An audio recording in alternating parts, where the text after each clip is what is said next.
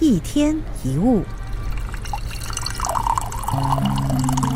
有位男生跟女朋友去逛街，男生告诉他的女朋友说：“呃，我等一下没有办法陪你啊。”结果女朋友突然间就生气了，完全不理这个男生。这个男生非常纳闷不解，觉得女生真的是很难搞懂嘞。他跟朋友申诉，朋友就告诉他：“你女朋友应该是希望你留下来，希望你能够多陪陪她吧。”哈，他都不讲，我怎么知道呢？这就是问题所在。想想，你对某个人生闷气，但对方不知道你在气什么，是不是很傻？很多时候，人越亲近，有时越疏离，因为我们都以为自己应该懂得对方，对方也应该懂得我们自己。这样的主观想法最容易产生矛盾。我们常常假定，如果真的爱我，就应该了解我的需求啊。但是，爱并不会让人具有通灵的能力呀。我们对别人会有很多期待，但是对方可能不知道。即使结婚多年也一样。因此，除非你已经清楚告诉对方，否则绝对不要以为他早就应该知道的嘛。人际关系的问题常常源自于彼此不明白对方的真正需求，而构成误解。别人如果不知道你的感受，当然就不知道应该怎么做。即使那是最爱你的人，也是一样。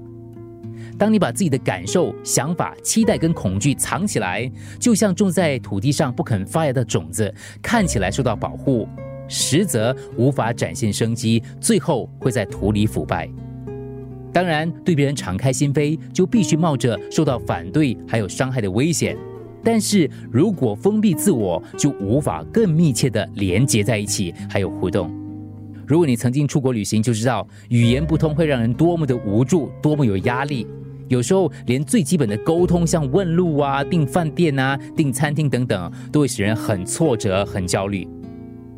如果你有这种经验的话，就知道一旦双方了解彼此的意思、沟通清楚的时候，心里就会立刻感受到一股放松跟愉快。虽然一开始向人表露并不容易，不过你可以借着一次分享一点，减少你所感到的不安跟脆弱，感受到其他的理解、支持、关心和爱。只要你愿意流露情感给别人，很快就会发现更多的爱会流向你。